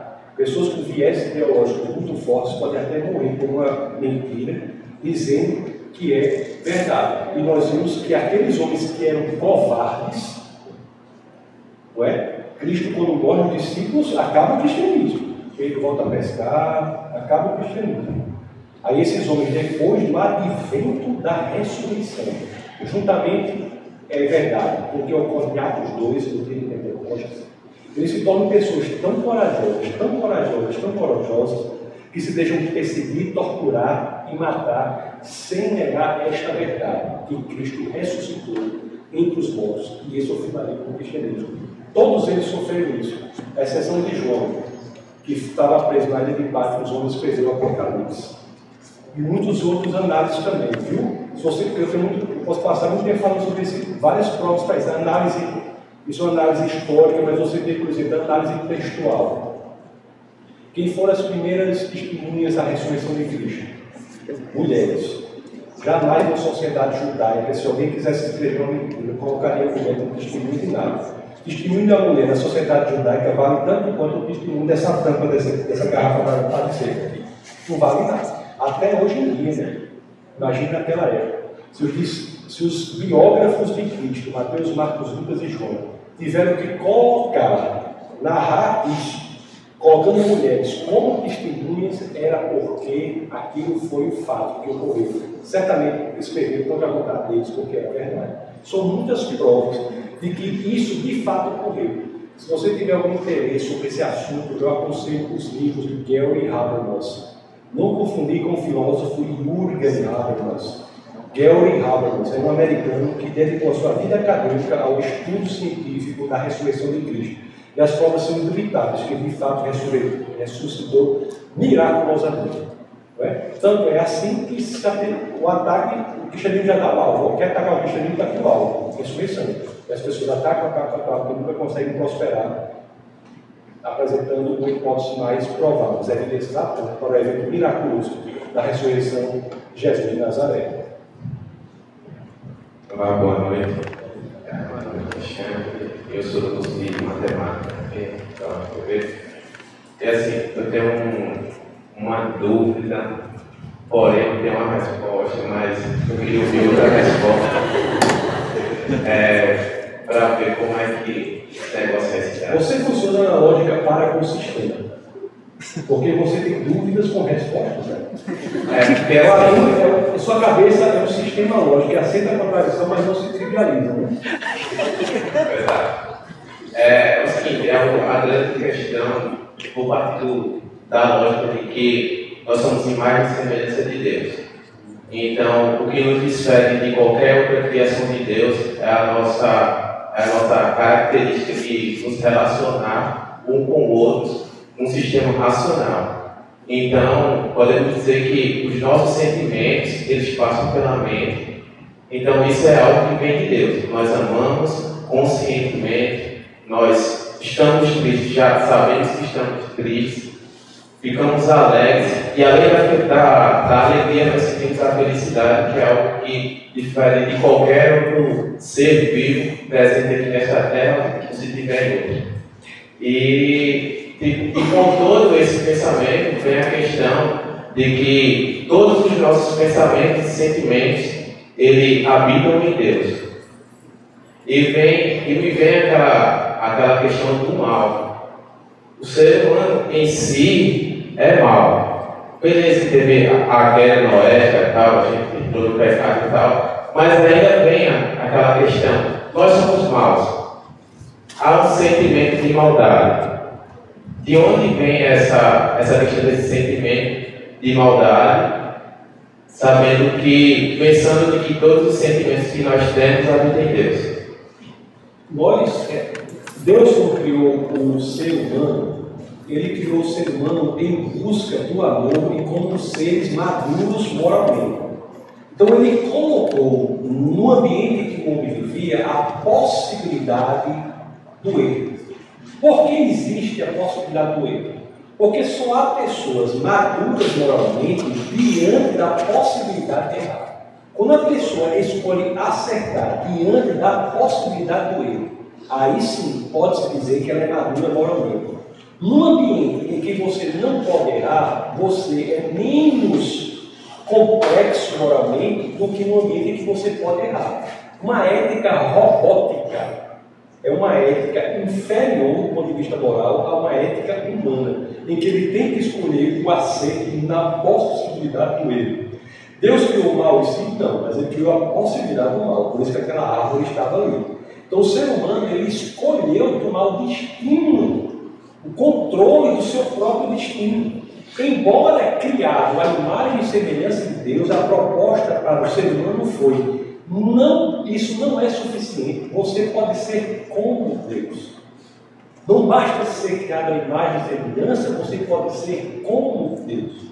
Eu sempre digo que você tem que andar com dois versos no bolso. Não é isso. Você foi criado à imagem e semelhança de Deus. Você não é pouca coisa. Mas o outro no outro bolso é que você foi criado do pó. Você não é Deus. Você é criado em mais semelhança de Deus. Você não é Deus. Portanto, o ser humano é criado num mundo em que poderia errar. Aliás, a possibilidade do erro é um pressuposto lógico do que Deus busca em nós, que é o amor. Você pode até forçar uma determinada pessoa que ela se comporte como se ela amasse você. Mas não há como você forçar essa pessoa a amá-lo verdadeiramente.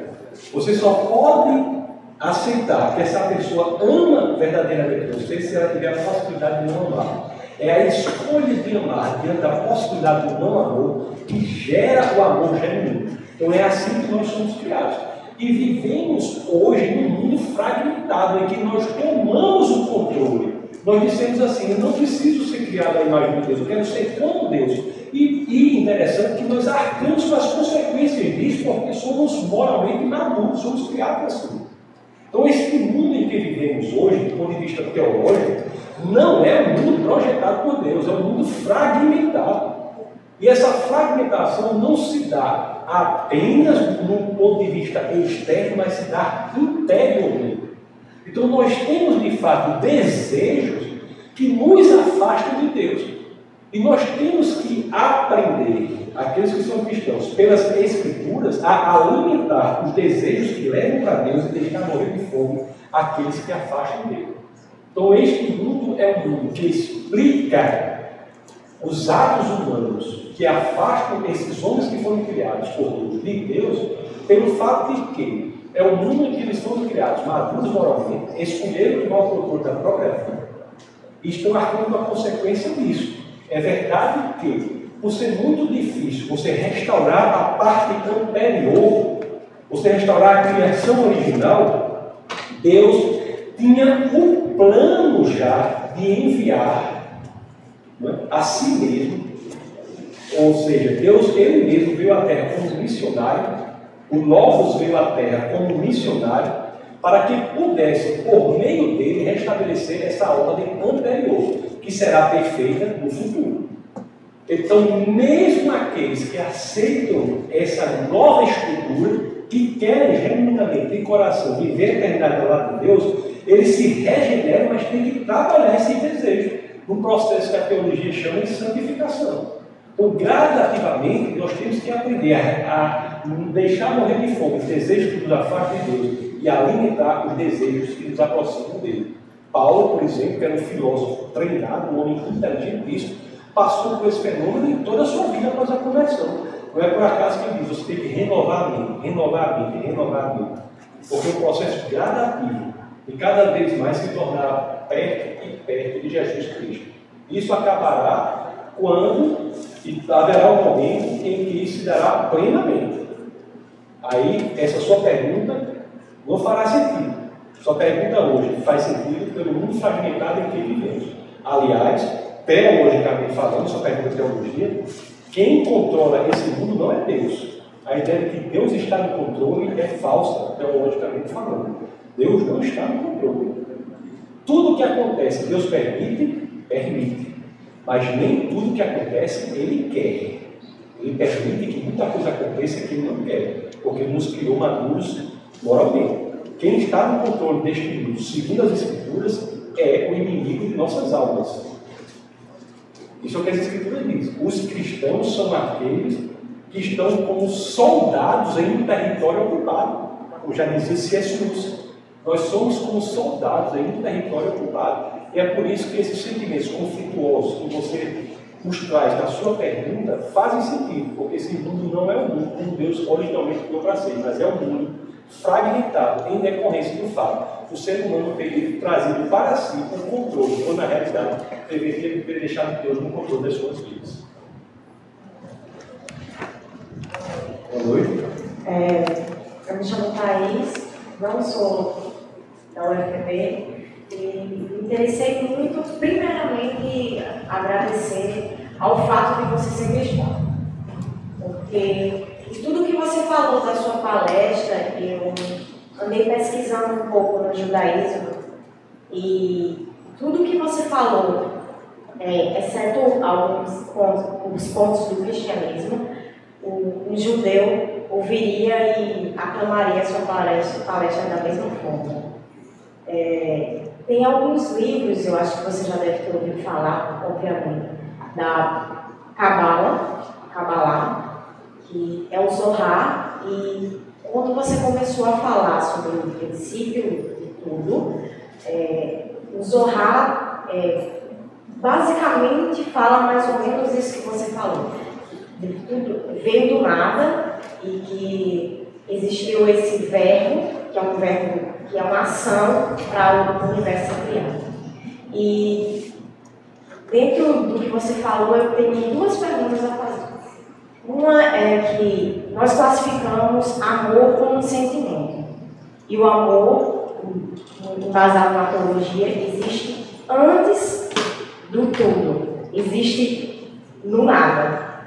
E então, basicamente, o nosso conceito sobre o amor como um sentimento seria um conceito errado dentro da teologia cristã, porque se desenvolve, é, se manifesta como sentimento em nós mas não é um sentimento, é algo maior, superior que existe antes da própria criação. E a outra seria que, para nós cristãos, Cristo é Deus. E então Deus, essa força maior, isso que a gente não, não sabe explicar, não sabe dar nome, é tanto que os judeus não têm um, um nome, eles têm vários nomes, mas não se pronunciavam o nome. Deus que é algo muito sagrado. E ele se fez, no caso, talvez essa imagem e semelhança, é, que nós somos feitos à imagem e semelhança, não seja para falar de algo passado no, no judaísmo, não seja para falar de algo antes, mas seja para falar de algo depois, no caso da vida de Jesus Cristo, que Deus de fato é nossa imagem e semelhança. E ele se transformou em, em criador, se transformou em criatura. É uma criatura, porque transformou-se em ser humano, conviveu, habitou entre nós, como diz, é o verbo que se fez carne e habitou entre nós. Então ele veio como criatura e eu penso assim na questão do panteísmo que você falou. Que Você uma pergunta especificamente.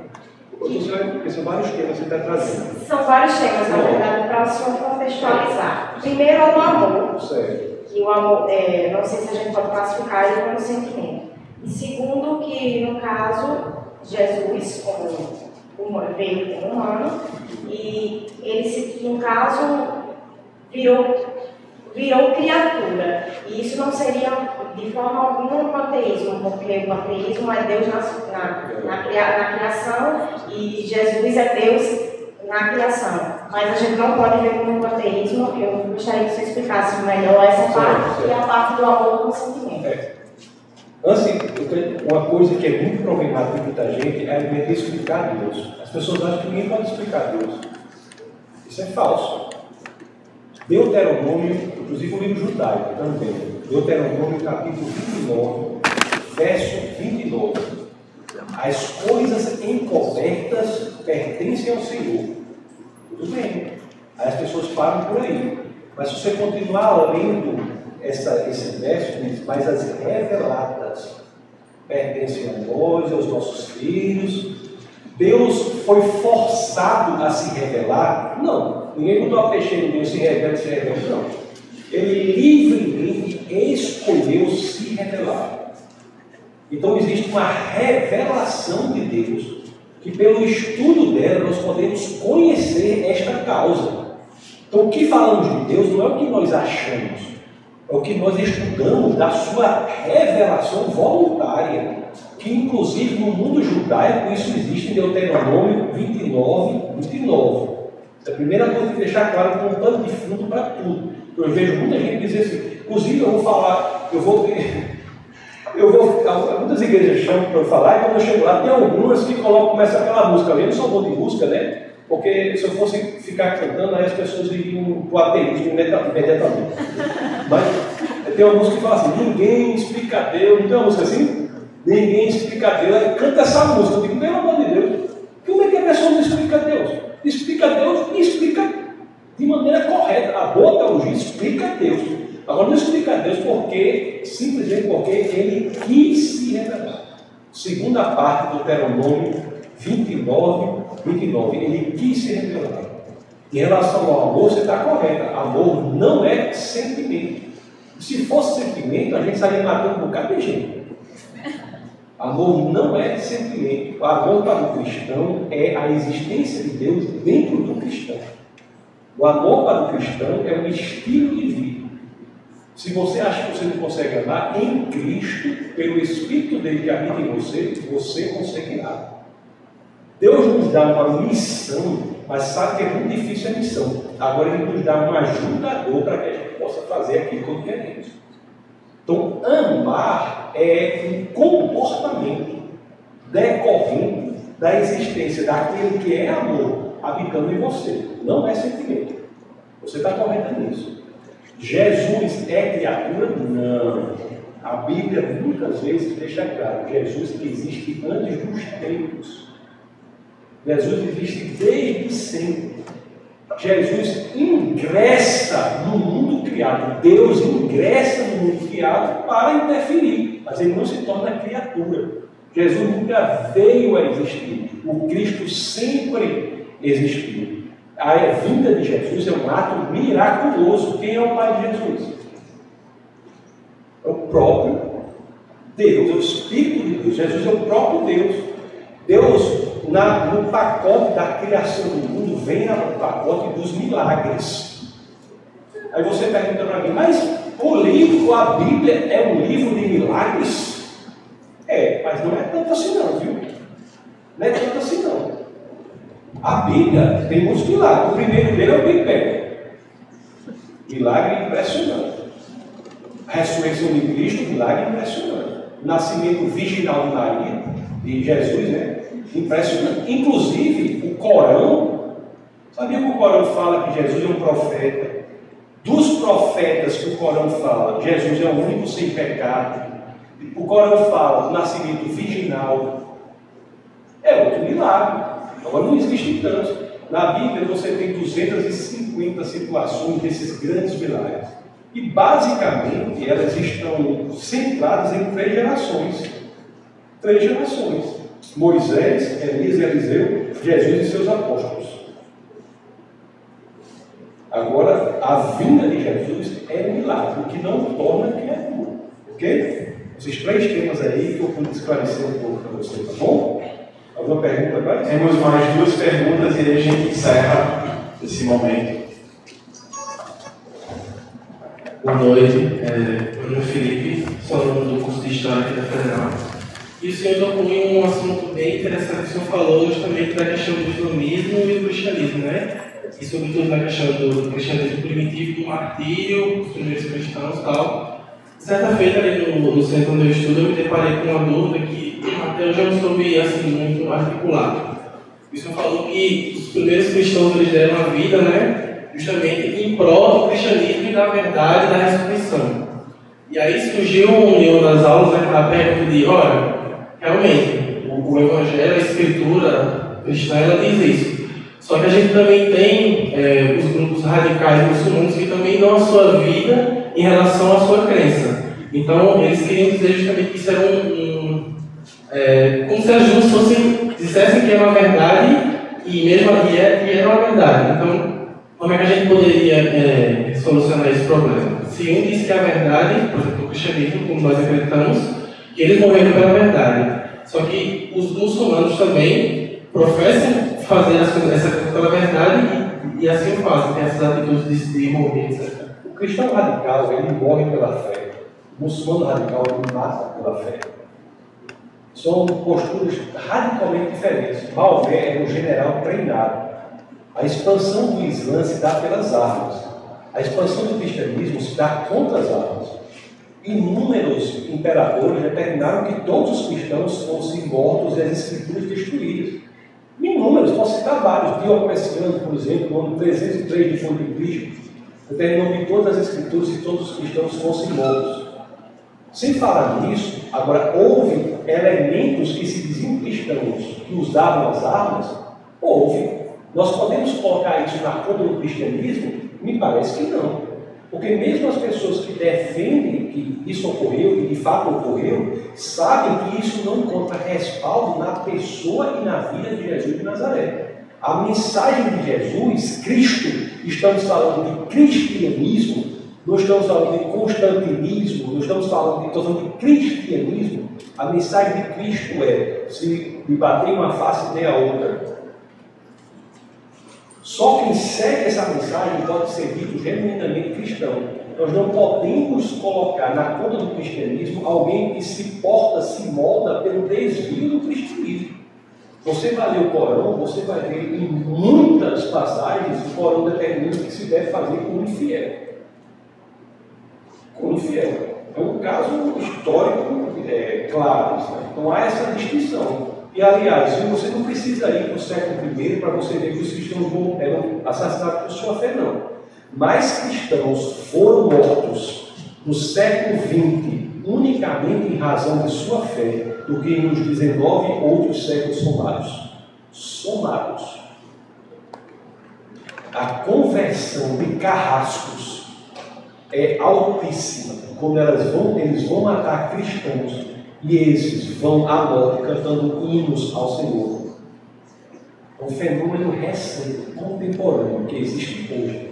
No Brasil existe? Não, não existe perseguição ao cristianismo. Não existe perseguição. As pessoas reclamam perseguição. Nunca vi no Brasil uma perseguição. Você vai para outros lugares, você aí, é, a coisa é radicalmente diferente.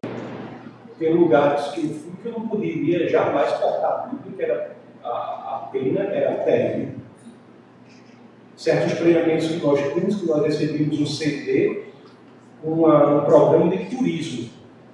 Você clicava no negócio lá, dava uma senha, abria a Bíblia. Abria a Bíblia. A posse da Bíblia é proibida em dezenas de países. Por quê? Por quê? Então são visões de mundo radicalmente diferentes, que causam impactos radicalmente diferentes. O cristianismo não se compara. Como você que faz história, é muito importante.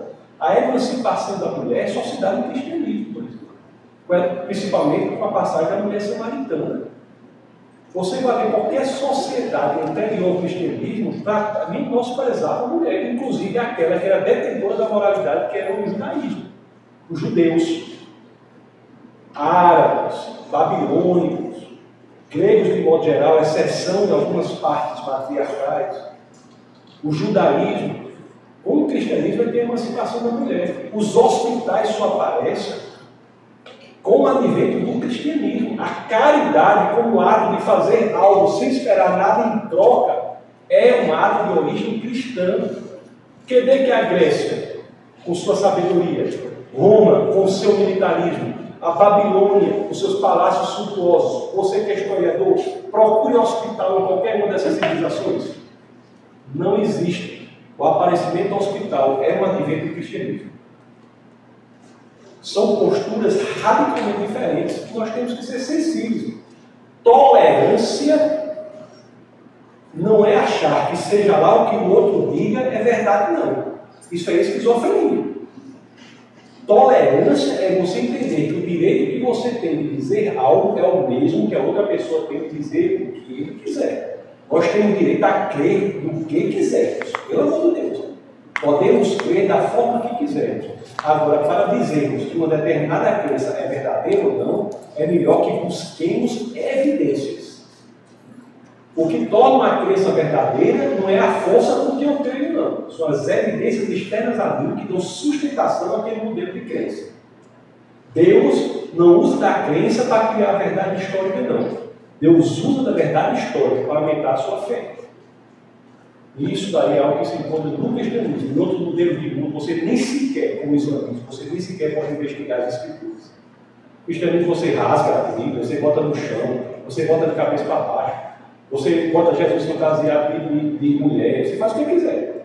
Vai fazer, vai fazer pelo menos meio por cento disso com o profeta Noé. São visões de mundo diferentes. Nós temos que ser honestos para saber que são e de fato é. A ciência moderna, a livre pensamento, aparece no países de matriz cristã. Então temos que lidar as coisas como elas são, né? De fato. Por não? Alguma pergunta ainda?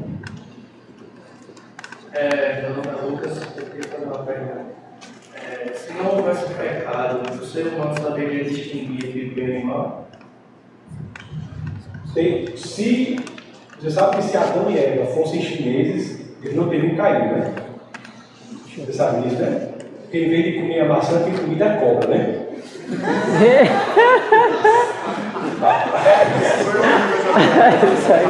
É uma situação possível de não haver pecado, né? A diferença é que o homem sempre soube o que era bem e mal, mas a distinção entre bem e mal deve provir do Senhor e Deus. A proposta da serpente é a seguinte: a distinção entre bem e mal pode ser proveniente de você. É a mesma proposta que a contemporaneidade faz hoje. Seja lá o que você deseje, é bom. O elemento, o fruto, o, a fonte da moralidade não é exterior a você, não é Deus, é você mesmo.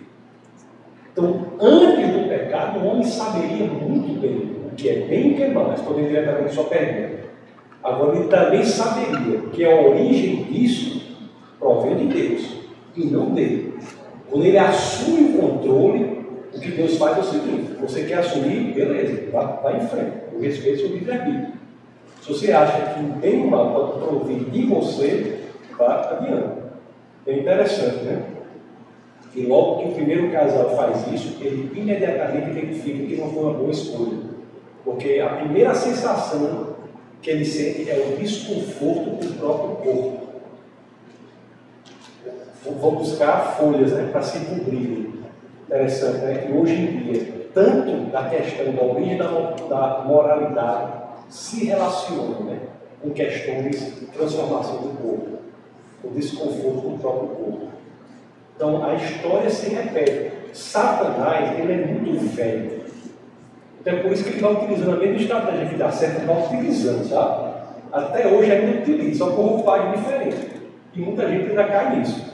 Eu aconselho a leitura de um livro genial chamada, chamado, é, em inglês é Screwtape Letters, que é Cartas do Diabo ao Seu Aprendiz, de C.S. Lewis.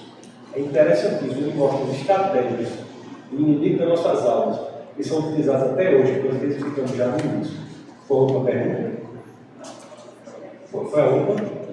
Só gostaria de agradecer muito, viu, a presença de vocês. É uma honra para mim participar de um evento como esse.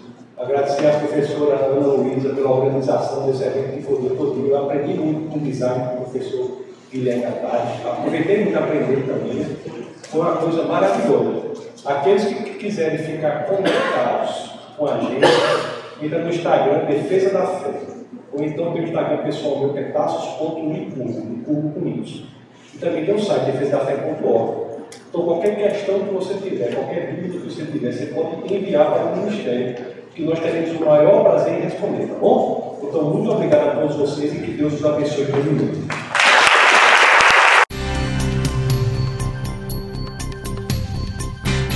Essa foi uma produção do Ministério Internacional Defesa da Fé, um ministério comprometido em amar as pessoas, abraçar a verdade e glorificar a Deus. Para saber mais sobre o que fazemos, acesse defesadafé.org.